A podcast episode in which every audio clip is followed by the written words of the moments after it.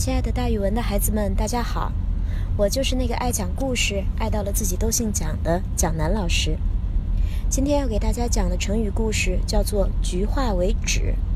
橘呢，就是又大又甜的橘子；枳是一种长得像橘子，但是又酸又涩的小果实。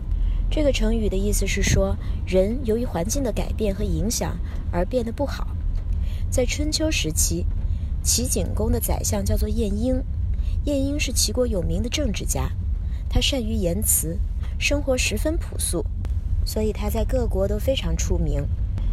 有一次呀，齐景公派晏婴出使楚国，楚国想要侮辱他，于是楚王和臣子们商量好一个计策。晏婴到楚国之后，受到楚王热情的款待，为他设酒宴，还亲自陪他喝酒。当楚王与晏婴正在畅饮的时候，两个利益押着一个犯人走进来，楚王派人把犯人押到他面前，问：“绑着的是什么人？”利益答道：“是齐国人。”楚王又问：“他犯了什么罪？”利益回答说：“他犯了盗窃罪，偷了别人的东西。”于是楚王回头对晏婴说：“晏先生，你看，你们齐国人真是做贼的能手。”晏婴听了这话。不慌不忙地站起身来说：“我曾经听人家说过，橘子树生长在淮南就能结出个大的好橘子，又甜又香；但是，一移栽到了淮北，就只能生出又小又酸的枳子。这两种植物叶子一样，但是果实的味道确实不同。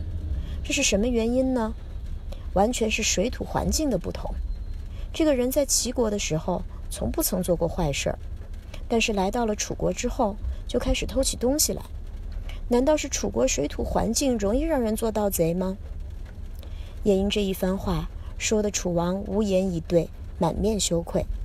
本来他是打算羞辱晏婴的，没想到反而被羞辱了。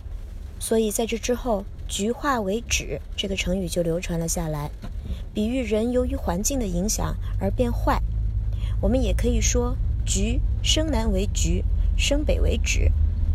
好了，今天的成语故事，蒋老师就给大家讲到这里。孩子们，咱们明天见。